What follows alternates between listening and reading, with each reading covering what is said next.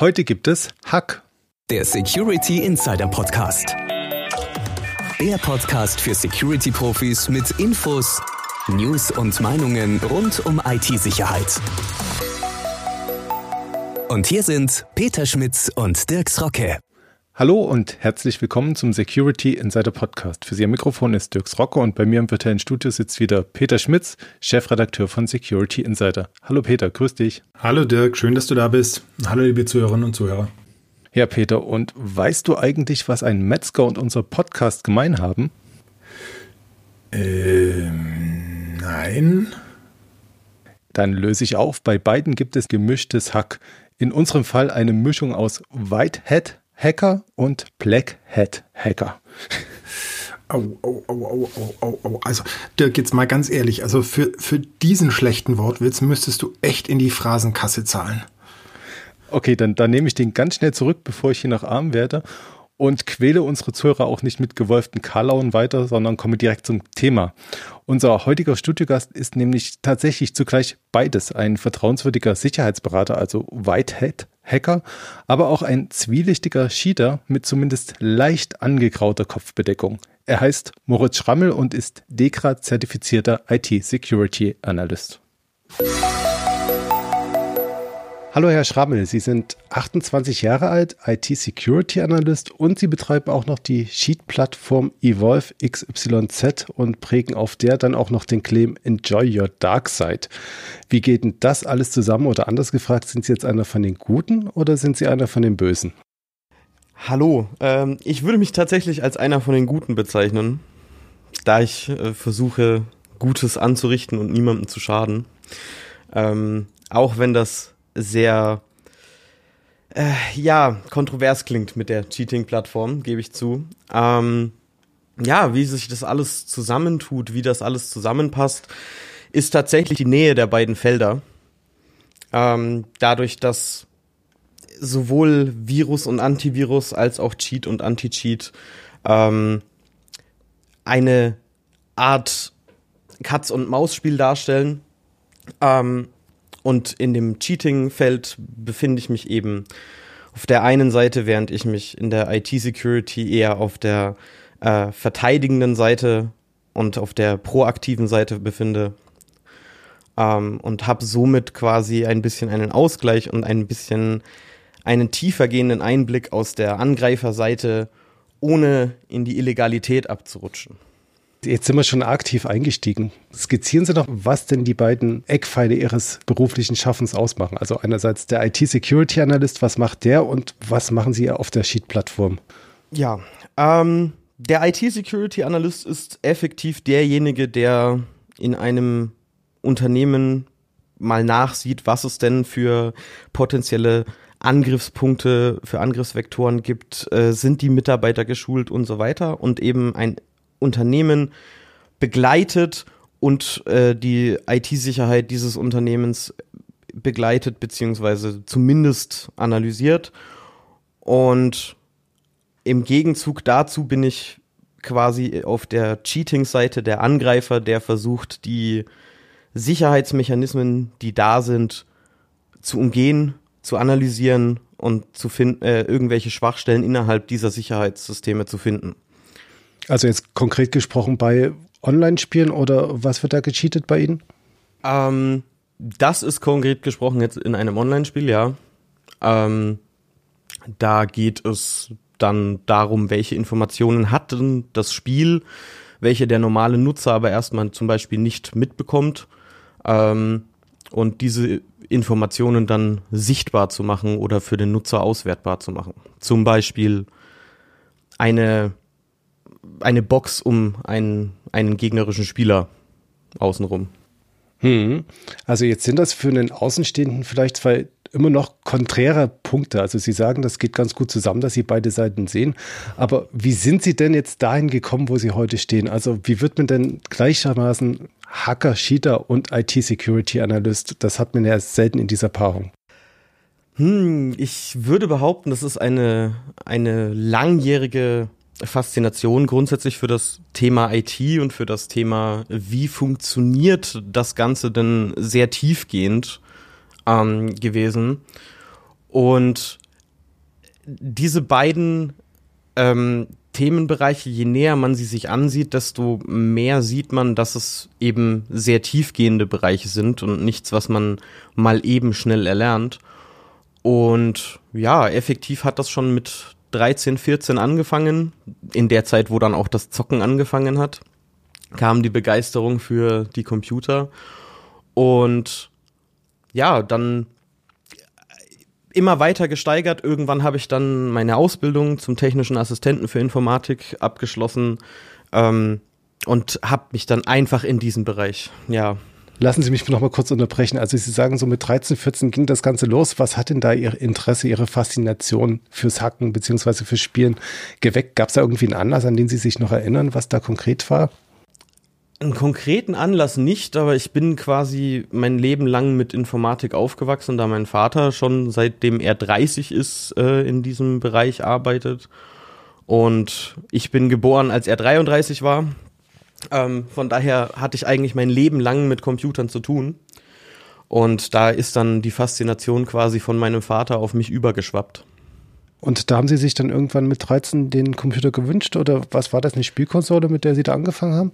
Oh, ich habe tatsächlich meinen ersten Computer mit acht schon bekommen. Ich war ein verwöhntes Einzelkind, muss ich hier an der Stelle mal dazu sagen.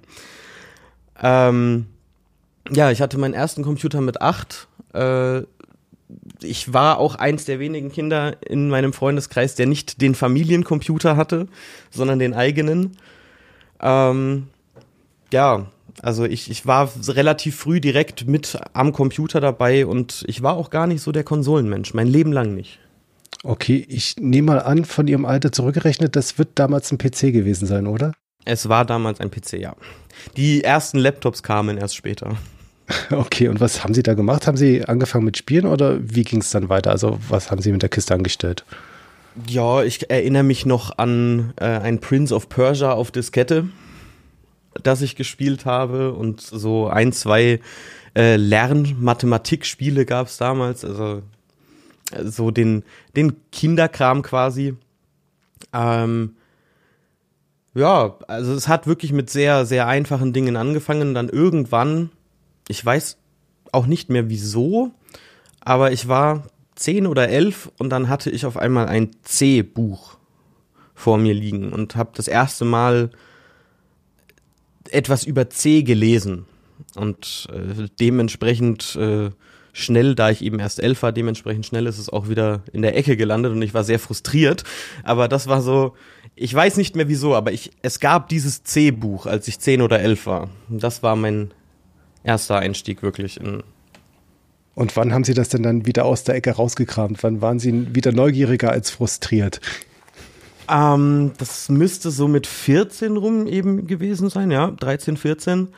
Ähm, wo man dann wirklich mehr angefangen hat äh, mit Spielen, wo dann auch es normal war, dass die Leute quasi einen zumindest nicht mehr ISDN hatten und man auch Online-Spiele spielen konnte. Und dann hat das Ganze so mit den Freunden aus der Schule und so weiter angefangen. Und dann saß man viel am PC und da kam dann irgendwann auch wieder so dieses, oh Moment, ich hatte da ja mal was gemacht. Und dann habe ich mit 14 nochmal mit damals Visual Basic angefangen und sehr, sehr einfache An äh, Sprache für den Einstieg. Aber das hat mich an der Stange gehalten dann, ja. Ich muss jetzt immer noch mal nachfragen. Ich habe es noch nicht so ganz raus, wo sie wirklich das Feuer gepackt hat. Also das, das klingt jetzt alles so. Ich also kann, es, ich kann es nicht sagen, genau. Das ist das Problem. Ich hatte von Anfang an dieses Interesse und ich glaube, es mhm. ist auch nicht so das Feuer, sondern ich habe einfach diesen Drang, mich mit Dingen, die mich faszinieren, tiefer auseinanderzusetzen. Und den hatte ich, glaube ich, schon immer. Das klingt jetzt alles aber noch so ein bisschen harmlos, wenn Sie sagen, also ich hatte mal das C-Buch, ich habe ein bisschen gespielt und dann Visual Basic. Was haben Sie denn dann konkret gemacht? Wo, wo ging es denn dann ein bisschen tiefer in die Materie rein? Okay, tiefer in die Materie. Tiefer in die Materie ging es dann, als ich mit 14, 15 das erste Mal äh, gecheatet habe in einem Spiel. Ähm, und da eben auch das, was ich heute selber auch mache, ähm, gesehen habe, eben Boxen um Gegner und auf einmal war man besser als alle anderen. Und äh, mich hat fasziniert, wie das funktioniert hat. Und da habe ich mir dann so meine aller, allerersten Schritte äh, waren mit 15 dann. Ähm, durch einen Schulkameraden von mir, der sich in diese Richtung etwas begeistert hat. Und die Schule hatte damals einen äh, Programmierkurs angeboten, so nebenbei nachmittags. Und äh, da habe ich mich mit ihm eben weiter auseinandergesetzt. Und so ist man dann dazu gekommen, sich tiefer damit auseinanderzusetzen, weil man eben auch jemanden hatte, der das gleiche Interesse hat. Und dann kamen die Berührungspunkte, dass es halt Google gibt und auf Google findet man Foren, äh, in denen sich über Programmierung unterhalten wird. Mhm. Also es gibt ja auch, also wenn Sie jetzt sagen, Cheats gibt es ja auch die einen, die die hacken wild auf der Tastatur rum und dann ist gut, entweder ich finde jetzt irgendwie einen Tastencode oder nicht und dann geht es aber noch weiter. Wenn Sie sagen Google und Foren, wie haben Sie sich denn da der Materie noch angenähert? Naja, es ist irgendwann der Denkprozess, der einsetzt, ist, wenn ich ein Männchen auf meinem Bildschirm sehe, dann muss mein Computer ja wissen, wo er den hinpackt. Und wenn ich ihn nicht sehe, dann muss mein Computer ja auch wissen, dass ich ihn nicht sehe. Ähm, und folglicherweise war dann quasi das Ziel, wie kriege ich jetzt meinen Computer dazu, dass er denkt, dass ich ihn sehe und ihn mir deswegen anzeigt. Und ja, dementsprechend, weil es dafür eben keine einfache Tastenkombination gab, musste man sich da eben anderweitig behelfen und hat dann geguckt, wie macht das Spiel denn äh, diesen ganzen Spaß dahinter. Und so bin ich dann zum Beispiel auch das erste Mal in Berührung mit Reverse Engineering gekommen, weil ich mir das Spiel angeguckt habe. Das klingt ja auch immer so wie Zauberei, so dieses Reverse Engineering. Wie kann man sich das vorstellen? Wie Zauberei. ähm, also, äh, ich gebe zu, dass es äh, definitiv kein einsteigerfreundliches ähm, Thema ist. Ähm, effektiv muss man sich das so vorstellen, das, was ein Programmierer an Code schreibt, wird von einem Compiler nochmal übersetzt in Maschinencode ähm, und oftmals auch nochmal optimiert. Also der PC weiß, was er schneller ausführen kann als, äh, als was anderes, aber der Mensch kann zum Beispiel das andere eher lesen als das, was der Compiler, äh, der Computer schneller ausführt. Ähm, und nachdem man äh, sein Programm kompiliert hat, hat man im Normalfall auf Windows zum Beispiel die .exe-Dateien oder .dll-Dateien. Ähm, die eben ihre Funktionalität mit sich bringen. Und das Reverse Engineering ist das Analysieren dieser DLL, dieser, ähm, dieser Maschinencode-Instruktionen und dann das entsprechende zurück äh, und nachvollziehen, was dieser Code denn überhaupt macht. Mhm. Und wenn sie dann so tief drinstecken, dann sind sie ja dann schon wirklich ziemlich nah an der Materie. Ist es dann bei den Spielen aber nicht geblieben, ne? Ähm, nee, das ist nicht bei den Spielen geblieben. Also ja, man ist schon tiefer in der Materie drin auf jeden Fall. Ähm, es ist nicht bei den Spielen geblieben. Was sich aber auf jeden Fall rauskristallisiert hat, ist die Tatsache, dass der Unterschied zwischen Spielen und äh, Malware-Analyse doch nochmal unter äh, ein großer Unterschied ist. Ähm, aber ja, im, im, im Großen und Ganzen ist es das, das tiefgehendste, meines Erachtens nach, aus der technischen Perspektive, was man machen kann, ist das Analysieren. Äh, aufgrund von anderen Leuten oder Analyse anderer Leute zu sagen, ähm, das und das wäre möglich, das ist nützlich, das ist hilfreich, aber diese Grundanalyse der Leute, die ist eben das Wichtigste und das mhm. Tiefgehendste. Mhm. Also wenn Sie sich die Sachen dann schon so genau angeschaut haben, äh, haben Sie auch sicher auch selber ein bisschen gehackt. Also ich habe sie jetzt auch als Hacker eingeführt. Ähm, wie weit ging es denn dann mit Ihren eigenen Programmierkünsten? Sie haben jetzt bestimmt nicht nur reverse engineert und irgendwie ein bisschen was angepasst, sondern auch selber sich mal einem Malware probiert, oder? Malware in Form von, ich habe aktiv versucht, Schaden anzurichten, nein. Also wirklich aktiv versucht, Schaden anzurichten, großen oder auch allgemeinen Schaden, wirklich mit der Prämisse heranzugehen, ich äh, möchte jetzt einer Person oder äh, einer Gruppe von Personen schaden, das nicht. Aber natürlich ist die Faszination da, wenn mein Firefox oder mein Google Chrome meine Passwörter speichert, wo speichert er die? Und wenn er die sicher speichert, wie komme ich da vielleicht doch ran? So, also man hat, ich habe mich auf jeden Fall in diese Richtung ausprobiert und habe mir dann eben entsprechend auch mal angeguckt, wie speichert ein Browser Passwörter, wie komme ich da ran, äh, wie kann ich die wieder entschlüsseln, wo liegen die entsprechenden Schlüssel für äh, die Informationen. Ähm, an sowas habe ich mich dann schon mal probiert.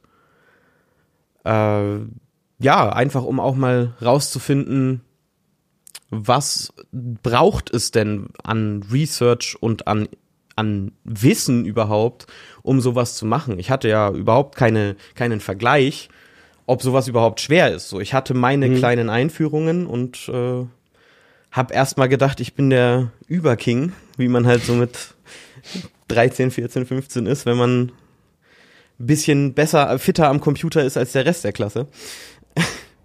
Und ja, also versucht ja, aber nie um großen Schaden anzurichten.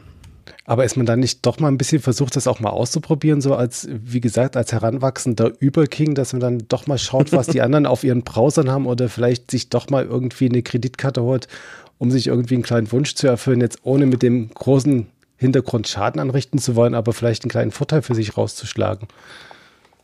Die Versuchung ist auf jeden Fall da, vor allem wenn man dann eine Geschichte liest, wie jemand erwischt wurde und man sich dann denkt, ach Mensch, das hätte ich aber besser gemacht. Aber ich glaube, das gehört so ein bisschen, so diese Zwielichtigkeit, die ich äh, hier jetzt etwas versprühe, ich glaube, die gehört so ein bisschen zu dem, zu dem Berufsfeld auch dazu. Einfach dieses, dieses etwas um die Ecke denken und etwas weiter denken, was könnte man denn machen? Und natürlich wird dann auch der ein oder andere Gedanken Pfad in Richtung illegale Sachen mal ausschweifen, muss man sich halt etwas in Grenzen halten oder etwas bremsen. Waren Sie tatsächlich von Geburt an quasi der moralisch aufrichtige Typ oder gab es da noch irgendwie einen Anlass, dass Sie vielleicht doch mal die Versuchung hatten, auf die schiefe Bahn zu geraten?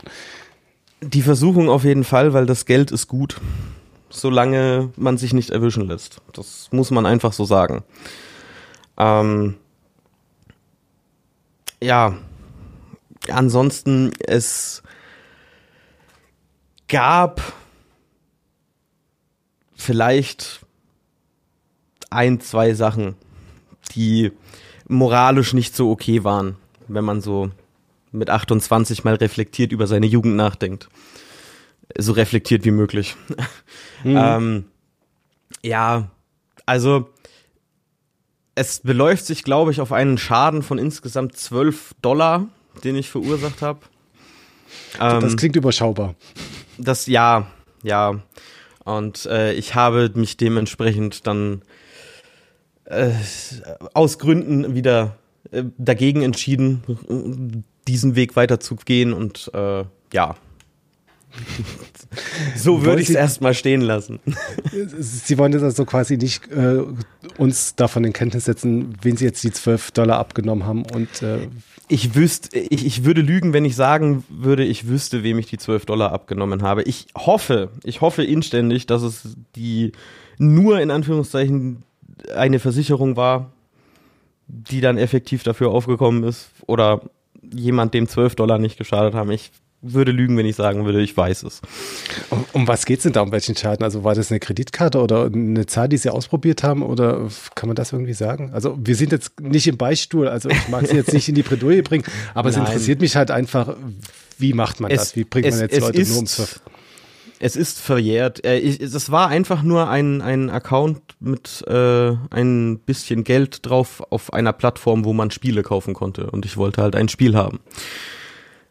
Und dieser Account hatte zufälligerweise das Geld, um dieses Spiel zu kaufen. Und ich hatte zufälligerweise diesen Account, welcher nicht meiner war. Und Sie haben den dann quasi genutzt? Um einen Code für das Spiel zu kaufen und den auf meinem Account zu aktivieren, ja. Okay, und Sie wurden nicht erwischt? Nein, ich wurde nicht erwischt. Ich bin aber auch ein sehr paranoider Mensch, was sowas angeht. Und ich glaube, äh, ja, ich habe mich da anscheinend etwas sicherer gefühlt, als es, wenn man so im Nachhinein drüber nachdenkt, war, aber ich wurde nicht erwischt, nein. Vielleicht auch, weil es nur 12 Dollar waren. Hat sie da quasi ihre eigene Paranoia vielleicht von der kriminellen Laufbahn bewahrt?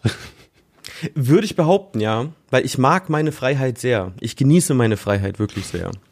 Okay, dann kommen wir doch jetzt wieder zurück auf Ihre geradlinige Laufbahn. Wobei, so geradlinig war die dann gar nicht mehr, oder? Ähm, können Sie uns noch ein bisschen erzählen, wie Sie jetzt zum IT-Security-Experten gekommen sind? Gab es da noch eine berufliche Ausbildung oder ist das alles äh, Learning by Doing und autodidaktisch bei Ihnen passiert? Oh, vieles, vieles äh, wild durcheinander gemischt. Ich kam aus der äh, Ausbildung vom technischen Assistenten für Informatik und habe danach mein Abitur auf dem oder mein Fachabitur auf dem zweiten Bildungsweg nachgemacht. Dann habe ich das Studieren angefangen. Dann habe ich das Studieren, äh, das Studium abgebrochen und ähm, dann erst bin ich so richtig, richtig in die äh, IT-Security-Szene gekommen. Ähm, dadurch, dass mein Vater sich in der IT-Sicherheits- und Datenschutzschiene selbstständig gemacht hat, habe ich mir gedacht, hm, das könnte man sich ja auch mal angucken. Ähm, in diesem Bereich, also ich, das Cheating ist zu dem Zeitpunkt gerade losgegangen bei mir und ähm, ja, da habe ich mir dann gedacht, ich könnte mir ja mal ein zweites Standbein damit aufbauen.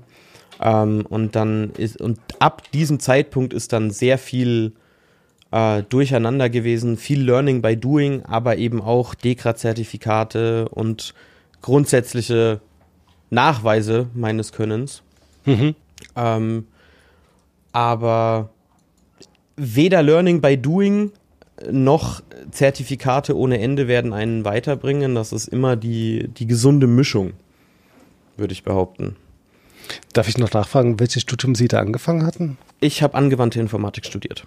Und das war Ihnen dann zu langweilig oder warum bricht man das ab?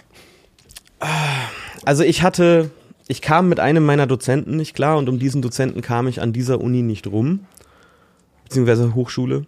Ähm, und für mich persönlich ist, war schon immer klar, dass ich irgendwas in die Richtung Softwareentwicklung machen will und Softwareentwicklung hat bis zu einem gewissen Punkt auch was mit Software Security und somit mit IT Security zu tun. Mm. Und im Nachhinein hat sich herausgestellt, was für mich tatsächlich ein Schock war, wie fachfremd das Informatikstudium eigentlich von dem reinen Programmiererberuf ist.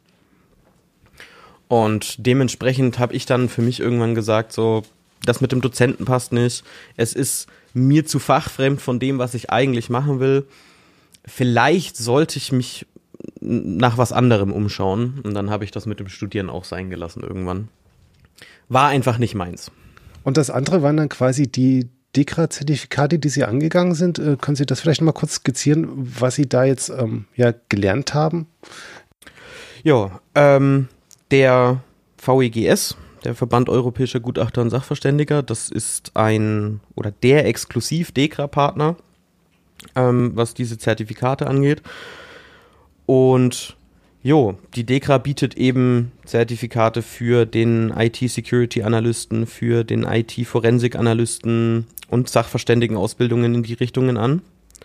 Ähm, und ja, da lernt man eben so A, die nicht ganz grundlegenden, sondern die etwas tiefer gehenden Einblicke in die grundsätzliche Szene und auch in die Tools. Man kriegt da Grundeinführungen äh, mitgeliefert und lernt eben auch, worauf habe ich zu achten, wie habe ich gerade bei den sachverständigen Sachen, wie habe ich mein Gutachten zu schreiben, worauf, worauf muss ich bei meinem Gutachten achten und so weiter und so fort. Das sind so die Sachen, die man dann bei der DEKRA lernt.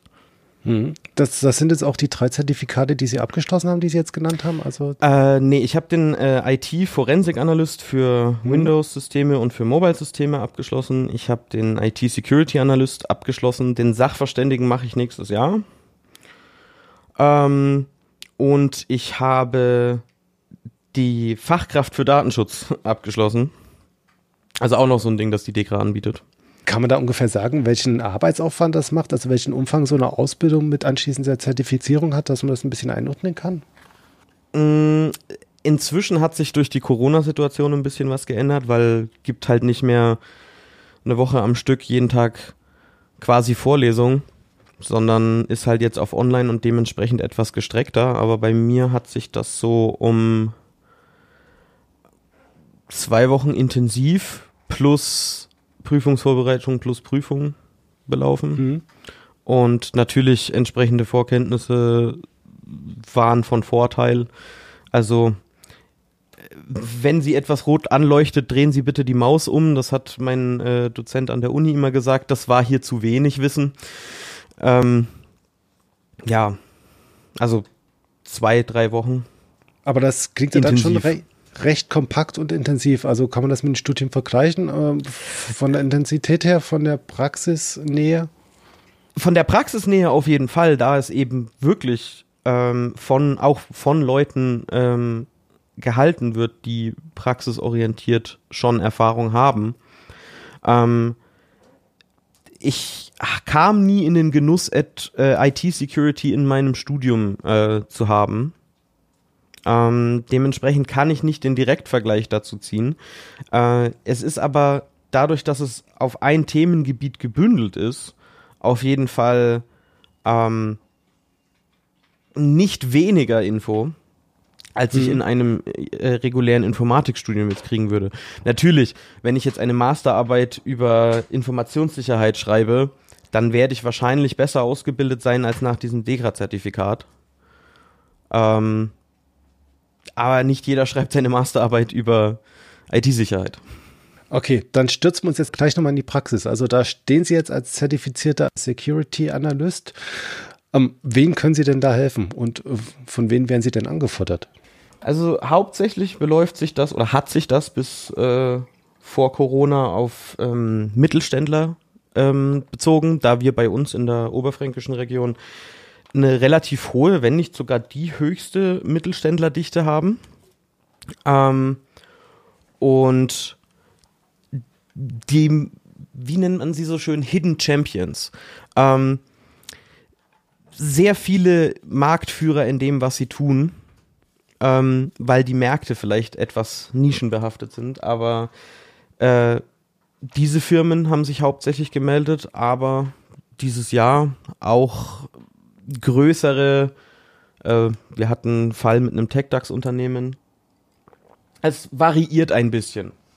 Inzwischen ähm, schätze ich mal, hat sich es auch bei den letzten Firmen rumgesprochen, dass IT-Sicherheit vielleicht wichtig sein könnte. Ähm, dementsprechend wird, werden die Anfragen immer mehr und breiter.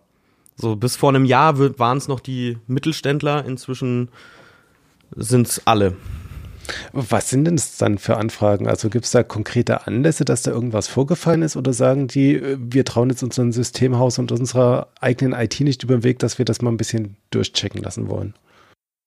Also letzteres gibt es auf jeden Fall auch.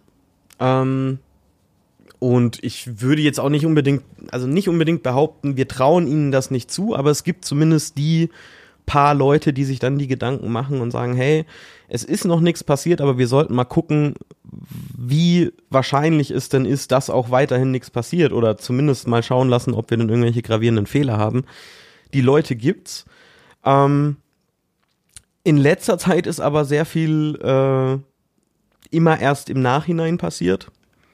Also quasi, es ist irgendwas passiert, man hat äh, entsprechend sich informiert, was man machen kann. Man hat vielleicht äh, ein Forensikteam drüber schauen lassen, wie sind die Leute denn überhaupt ins äh, in das Netzwerk gekommen und so weiter und so fort. Man hat dann seine IT umstrukturiert und möchte jetzt mal drüber schauen lassen. Das ist so derzeit das häufigste. Ähm, proaktiv leider noch nicht ganz so.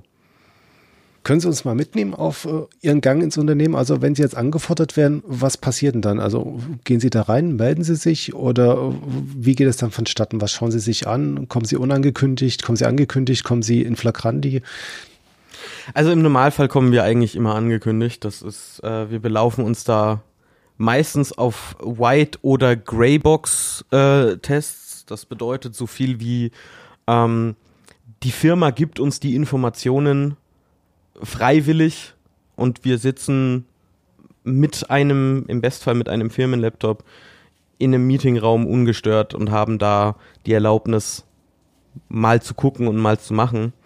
Ähm, da es sich in letzter Zeit eben viel äh, um Incident Res äh, Response handelt, beziehungsweise es ist jetzt was passiert und wir wollen zumindest mal unsere Änderungen überprüfen lassen, ähm, macht es halt wenig Sinn, sich hinzusetzen und äh, zu sagen, jo, und jetzt guckt mal, ob ihr überhaupt an die Infos rankommt und damit ein halbes Jahr zu verschwenden oder keine Ahnung, drei Wochen zu verschwenden, je nachdem, um was es geht. Nur, dass wir irgendwelche Infos finden, die man uns halt auch einfach geben kann.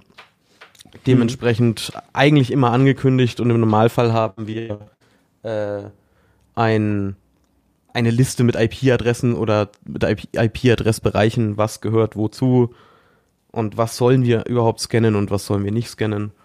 Und ja, dann dann ist man erstmal da. Dann, genau, dann scannt man erstmal. Da gibt's, da gibt's vieles. Da gibt's äh, für den für den Entry-Level äh, gibt's automatisierte Tools äh, und semi-automatisierte Tools, die man dann erstmal so breit durch das ganze Netzwerk jagen kann. Und je nachdem, was die dann so ausspucken, kann man dann eben in gewisse Bereiche etwas intensiver reinschauen. Ähm, ja, und dann geht's halt hauptsächlich auch noch um so Dinge wie Mitarbeitersensibilisierung. Da in, ja, ich würde 99% sagen, aber ich bin mir nicht ganz sicher. Aber 99% der Fälle, die ich mitbekommen habe, ist an irgendeinem Stand, äh, an irgendeinem Punkt äh, der Mensch die Schwachstelle gewesen. Dementsprechend ist das eben auch was, wo man sehr drauf guckt. Und ansonsten kommt es je nachdem, was äh, gewünscht ist vom Kunden, kommt es dann eben drauf an, ähm, ob man sich auch noch um so Dinge kümmert, wie ist der Serverraum denn entsprechend äh, also Datenschutz und IT-Sicherheit gehen Hand in Hand und dass man sich den Datenschutz quasi noch mit anguckt. Ist der Serverraum entsprechend zugangsgesichert? Äh, sind die Leute, die Zugang zum Serverraum haben, müssen, wird das mitgelockt, wer wann Zugriff hat und so weiter und so fort. Diese Sachen optional und ansonsten eben hauptsächlich Informationen vom äh, Geschäftsführer bekommen und oder von der IT, wie auch immer, bekommen und dann halt mal durchgucken. Lassen Sie mich nochmal einhaken. Also Sie sagten Datenschutz, äh, Mitarbeitersensibilisierung und dann noch das Scannen. Also das ist ja ziemlich breit gefächert. Können Sie das alleine tatsächlich abdecken? Äh, man ist in so einem Fall auch nie alleine. Also zumindest ich bin's nicht. Ähm, das, da sind mindest, also wir sind zumindest immer zu zweit mindestens. Mm. Das beläuft sich dann je nachdem, wer gerade Zeit hat und mit wem man gerade gerne arbeiten möchte und so weiter. Ähm, aber alleine wäre das definitiv zu viel. Ähm, beziehungsweise zu viel für die Zeit, in der wir das machen. Ähm, aber es sind nun mal Themen, die sehr Hand in Hand gehen und die äh, sehr tief ineinander greifen. Datenschutz ohne IT-Sicherheit funktioniert nicht. Hm. Ähm, somit ist es trotz allem sinnvoll, diese Themen irgendwo gebündelt zu bearbeiten. Mhm. Und nicht mit, mit, mit fünf verschiedenen Departments zu arbeiten, die dann untereinander wieder Kommunikationsprobleme haben und was weiß ich nicht alles. Ähm, das fördert eher nur Probleme, wenn man das so handelt. Mhm. Sonst lassen Sie uns noch mal ein bisschen auf die technische Ebene gehen. Also ich sehe Sie jetzt immer noch in dem Besprechungsraum sitzen mit dem Firmenlaptop da. Ähm, was nutzen Sie denn da für konkrete Tools? Kann man dazu was sagen, was da standardmäßig zum Einsatz kommt oder ist das auch wieder von Situation zu Situation unterschiedlich, wie Sie da vorgehen? Ähm, es kommt, also die direkte Toolnutzung kommt natürlich dann darauf an, was äh, wieder gefordert ist. Ähm, ich brauche keinen kein Tool, um irgendwas an der Webseite zu machen, wenn ich die Webseite nicht anschauen brauche oder soll. Ähm, aber im Großen und Ganzen gibt's da schöne Toolboxen und schöne, äh, zum Beispiel Kali Linux ist, glaube ich, das bekannteste. Äh, da ist der, der Großteil der Programme, die nötig wären, um Schaden anzurichten, sind bei einem Kali äh, mit drauf und können entsprechend genutzt werden. Ähm, ja, wenn ich mit, wenn ich an dem, äh, an dem Firmenlaptop zum Beispiel arbeite, dann habe ich da natürlich keine Tools. Und je nachdem, wie die Firma aufgebaut ist, kann ich da auch nicht einfach so Tools draufkriegen. Dementsprechend muss man sich da dann halt, äh, da muss man da dann etwas kreativ werden. Wie kriege ich überhaupt irgendwas auf diesen Laptop und wie kriege ich vielleicht eine äh, Administrator, irgendwie Administratorrechte auf dem Gerät zum Beispiel. Ähm, mit sowas fängt es dann an. Was es da für Tools gibt, ja, findet man mit etwas suchen. Welches Tool man wie, wo, wann nutzen muss, das ist dann Probieren und Erfahrung, würde ich behaupten. Mhm. Also Sie sagten jetzt Kreativität, Probieren, Erfahrung. Inwieweit spielt denn da jetzt schon wieder dieses Cheaten mit rein und dieses verspielte Probieren? Inwieweit kann ich denn was manipulieren? Passt das damit rein? Können Sie da irgendwie von profitieren? Mhm es auf jeden Fall unkonventionelle Denkansätze, würde ich behaupten, werden dadurch schon gefördert, weil man eben wie bei, bei der Malware-Programmierung auch, man hat äh, diese Kontersysteme, die darauf ausgelegt sind, das, was ich machen möchte, zu erkennen und mich in irgendeiner Art und Weise dafür zu bestrafen oder jemanden davor zu warnen, dass ich das mache. Ähm, und in der, im Grundsatz laufen diese Systeme sehr ähnlich. Äh, klar, bei einem Antivirus hat man dann noch Heuristiksysteme und so weiter mit dabei, weil bei einem Antivirus lieber einmal zu viel als einmal zu wenig geblockt. Ähm, das kann man bei einem Anti-Cheat zum Beispiel nicht sagen, weil der Spieler, der ungerechtfertigt gesperrt wird, der wird sich aufregen. Hm. Ähm, aber die grundsätzliche Herangehensweise von einem Antivirus ist quasi wie die von einem Anti-Cheat. Und da ich als auf der anderen Seite stehend quasi die Erfahrung habe, wie kann ich denn ein Anti-Cheat umgehen und was gibt es denn überhaupt für, für Möglichkeiten, wie ich erkannt werden kann, kann ich quasi diese Ideen direkt auf die andere Ebene projizieren und habe somit den Einblick aus der ja, Angreiferseite hm. ähm, auf der einen Hand, während ich auf der anderen Seite aber gerade den Verteidiger spiele. Und da kommt dieses Wissen, wie man angreift, natürlich zugute. Hm. Ich muss jetzt noch mal ein bisschen tiefer nachfragen. Also Sie sagten ja schon, die Antivirenprogramme, die sind vielleicht ein bisschen härter in ihrem Durchgreifen als die Anti-Cheat-Systeme, weil wenn jetzt so ein Spieler cheatet, ist vielleicht nicht ganz so schlimm, wie wenn jetzt jemand das Unternehmen übernimmt wenn Sie ein Programm, also ein Client überlisten, dann haben Sie ja kompletten Zugriff auf das jeweilige System, wo das Spiel läuft. Ist das auch noch ein bisschen anders, als wenn Sie ein Unternehmen auf Lücken testen? Inwiefern ist die Frage zu verstehen? Ist es quasi schwerer, wenn Sie im Unternehmen sind, als wenn Sie sich ein Spiel hacken. Also wenn Sie jetzt ähm, Ihren eigenen Rechner haben, auf den ein Spiel läuft, da haben Sie ja die volle Kontrolle über den Rechner. Sie können sich da einloggen, Sie sehen den Client, Sie können im Zweifel ja. reverse engineeren. Das können Sie ja im Unternehmen vielleicht jetzt so nicht. Da müssen Sie erstmal auf die Systeme draufkommen. Ist es schwerer oder können Sie da trotzdem noch arg von profitieren, von der Herangehensweise? Gut, in, in, in meinem Fall ist es eben, wie gesagt, meistens der Whitebox-Test. Dementsprechend, wir mhm. haben ein System, das quasi als infiltriert gilt. Ähm, somit sitzen wir schon im System drinnen. Ähm, dann kann ich es wieder nutzen. Aber natürlich die grundsätzliche Herangehensweise äh, funktioniert erst, wenn ich schon da bin, weil, wie Sie eben gesagt haben, ich kann nicht einfach ähm, in der Firma wild rum reverse engineeren äh, beziehungsweise nicht wild rumstochern und dann gegebenenfalls Tools reverse engineeren und schauen, was die machen. Irgendwann fliegt's auf. Ähm, aber in dem Moment, wo man schon drinnen ist, funktioniert das Ganze dann wieder ganz gut. Also es ist quasi ein Step, der fehlt beim hm. Anti-Cheat versus Antivirus oder beim Cheat-Programmieren versus Hacken. Okay. Sie sagten jetzt, Sie sind schon drin und das natürlich auch im übertragenen Sinne. Sie sind jetzt in den Unternehmen drin und sehen, was da schief läuft, was da vor sich geht. Ähm, Gibt es da so eine Best-of, die Sie jetzt für sich schon rausgefunden haben, was jetzt so die größten Fehler sind, beziehungsweise die größten Schwachstellen in Unternehmen, die man so regelmäßig findet, wo man vielleicht draufschauen sollte? Überraschend lange hat man, äh, nachdem WannaCry ein, ein großes Problem in der digitalen Welt war, hat man überraschend lange ähm, nach Auftreten von WannaCry quasi die Sicherheitslücke, welche von WannaCry ausgenutzt wurde oder primär ausgenutzt wurde, ähm, in sehr vielen Unternehmen immer noch nicht gepatcht gehabt. Und das teilweise ein, anderthalb Jahre lang nachdem WannaCry schon in Anführungszeichen eingedämmt war. Ähm, das sind dann immer die kuriosen Fälle und dann die Ausreden, warum denn ein anderthalb Jahre altes Update noch nicht installiert wurde, sind auch immer sehr lustig.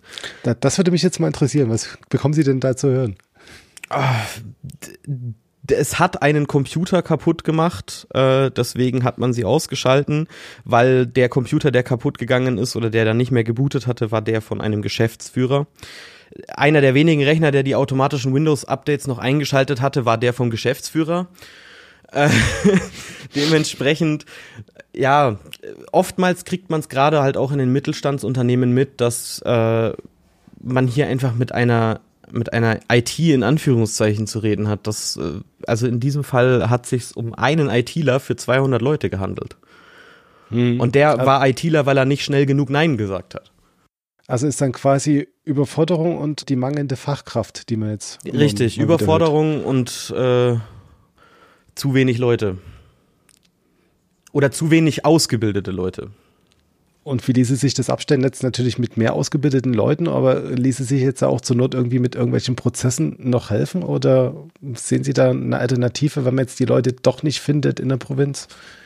Ähm, ich glaube nicht, dass es die Leute nicht gibt. Ich glaube nur, dass die äh, viele Geschäftsführer beziehungsweise viele Verantwortliche ähm, äh, noch nicht ganz so vertraut beziehungsweise noch nicht ganz so ähm, ja in, in dieser Materie drin sind und was viele Leute oder viele Verantwortliche noch nicht ganz so verstanden haben, meiner Meinung nach, ähm, ist, dass die IT ein Werkzeug ist, so wie die Säge für den Schreiner ein Werkzeug ist.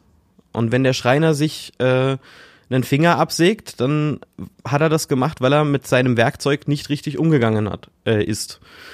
Und genauso ist es mit der IT. Und die IT wird aber noch als dieses, dieses magische, das versteht ja keiner, abgetan so ein bisschen. Und äh, diese Mentalität ist, glaube ich, so das, das größte Problem, weil es gibt die Leute, ähm, es gibt nur nicht viele Leute, die willens sind, das Geld für diese Leute auszugeben. Hm. Und das würde ich in der freien Wirtschaft als das Hauptproblem sehen diese Fachfremdheit, ist es dann auch nicht nur in der Wirtschaft ein Problem oder sehen Sie das dann auch auf dem Ausbildungssektor? Also ich, ich, erinnere mich jetzt wieder, dass Sie vorhin gesagt haben, das Studium war ja auch ein bisschen fachfremd. Sehen Sie das vielleicht jetzt nicht nur in der Wirtschaft, diese, die, diese Sichtweise, dass man jetzt alles ein bisschen fachfremd betrachtet oder wie ist da Ihre Sichtweise ähm, drauf? Also aus der Softwareentwickler-Perspektive würde ich sagen, dass viel zu viel Wert auf ein Studium gelegt wird weil das war effektiv der Grund, warum ich studiert habe, weil es in jeder, in jedem Jobangebot, das ich gesehen habe, hieß es abgeschlossenes Informatikstudium oder gleichwertige Ausbildung. Ähm, gut, also abgeschlossenes Informatikstudium. Und dann zu merken, wie fachfremd das Informatikstudium vom Programmieren ist, schreckt ab. Ähm, ich glaube nicht, dass es bei der äh, Information Security so schlimm ist, wie es teilweise bei der Softwareentwicklung für mich war. Ähm, aber das ist so ein, ein meiner Meinung nach grundsätzliches Problem, äh, ist, dass in Deutschland sehr viel auf äh, Zertifikate gelegt wird ähm, und Leuten ohne diese Zertifikate keinerlei Chance gegeben wird. Das ist das Problem, das ich sehe. Worauf sollte man stattdessen schauen, wenn man jetzt einen zuverlässigen, kompetenten Ansprechpartner für IT-Sicherheit sucht? Mm, Im selbstständigen Sektor. Viele davon äh, haben sich aufgrund dessen äh, selbstständig gemacht, zumindest viele, die ich kenne. Ähm, ja, wo sollte man nachgucken? Das, das ist so, das ist eine schwierige Frage. Das ist wirklich eine schwierige Frage. Weil ich wüsste nicht, wo man mich finden würde, außer auf meiner Webseite inzwischen, aber ich wüsste nicht, wo man mich gefunden hätte vorher, mhm. wenn ich mich nicht selbstständig gemacht hätte. Ähm, viele Firmen bieten Bug Bounties an zum Beispiel. Da könnte man dann die Leute übernehmen, die entsprechend gut sind, anstatt dauerhaft auf Freelancing-Arbeit zu hoffen. Wobei jetzt der Mittelständler, der Hidden Champion, der, der macht keine Bug Bounties. Ausschreibt, das hatte ich jetzt auch. Ähm, ja. ja, für Mittelständler bleibt relativ wenig übrig als die externen Experten irgendwo. Hm. Da, es, es gibt genug, man, man wird aber halt selten jemanden finden, der bereit ist und willens ist, in dauerhaft in einer Firma zu arbeiten. Hm. So, es, es geht zum Teil auch gerade um die, die Abwechslung und dass man halt auch mehrere Eindrücke kriegt und mitkriegt, was, was passiert denn hier und kann ich dieses Wissen, das ich aus diesem Fall mitgenommen habe, vielleicht auf irgendeinen anderen Fall übertragen. Wenn ich immer nur in meinem gleichen Environment bin und auf die gleichen Systeme aufpasse, dann, dann wird das irgendwann langweilig und dann passieren Leichtzinsfehler und dann sitzt man wieder in der gleichen Situation. Deswegen finde ich das externe Modell eigentlich gar nicht so schlecht. Hm. Wo sehen Sie sich denn jetzt eigentlich in der Zukunft? Als dieser externe, umtriebige Berater oder sind, fühlen Sie sich noch zu größeren Berufen? Also jetzt vielleicht äh, im Rahmen eines Unternehmens, eines größeren Teams äh, nach irgendwelchen Schwachstellen zu suchen? Ähm, das kommt drauf an, was die Zukunft so mit sich bringt. Ähm, ich bin derzeit sehr zufrieden mit dem, was ich mache und ich bin sehr ich würde behaupten, sehr privilegiert, das zu tun, was ich mag, so zu tun, wie ich es mag. Ich habe die Freiheit zu sagen, okay, nein, ich möchte diesen Fall nicht annehmen oder was weiß ich was.